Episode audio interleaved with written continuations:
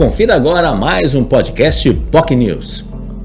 Quem tem condições, quem tem recursos, deve saber que a inflação vem crescendo e, é claro, deve se proteger para guardar o seu dinheiro, o seu suado dinheiro, principalmente aí em tempos de pandemia, em tempos de dificuldades que as pessoas têm enfrentado. Né? Então, onde investir?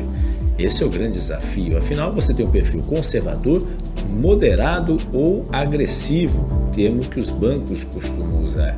E isso, obviamente, tem um impacto. O que se sabe é que a poupança não é o melhor investimento na atualidade, porque ela está pagando praticamente a metade do que a inflação determina, apesar, é claro, de não ter pagamento de impostos. Isso, obviamente, chama atenção para muita gente. Afinal, um levantamento realizado pelo analista de investimentos Fernando Melo, que participou do programa de hoje do Jornal Enfoque, avaliou que se em Santos 5 bilhões de reais em 2019 estavam guardados na poupança e outros 5 bilhões em CDBs. É claro, esses não são os melhores investimentos, segundo Fernando Melo, ainda mais uma inflação neste momento. Também participou do programa de hoje o Marcelo Rocha, que é especialista em finanças pessoais e contador.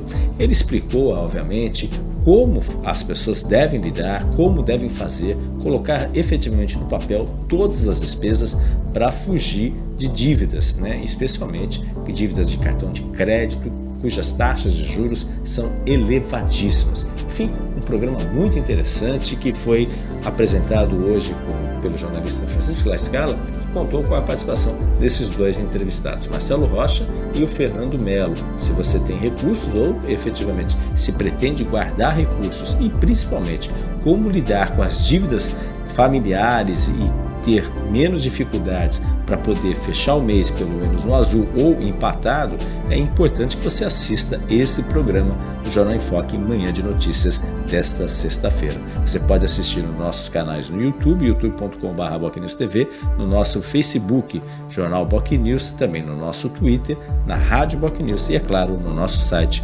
bocnews.com. Tenham todos um ótimo final de semana. Você ouviu mais um podcast POC News.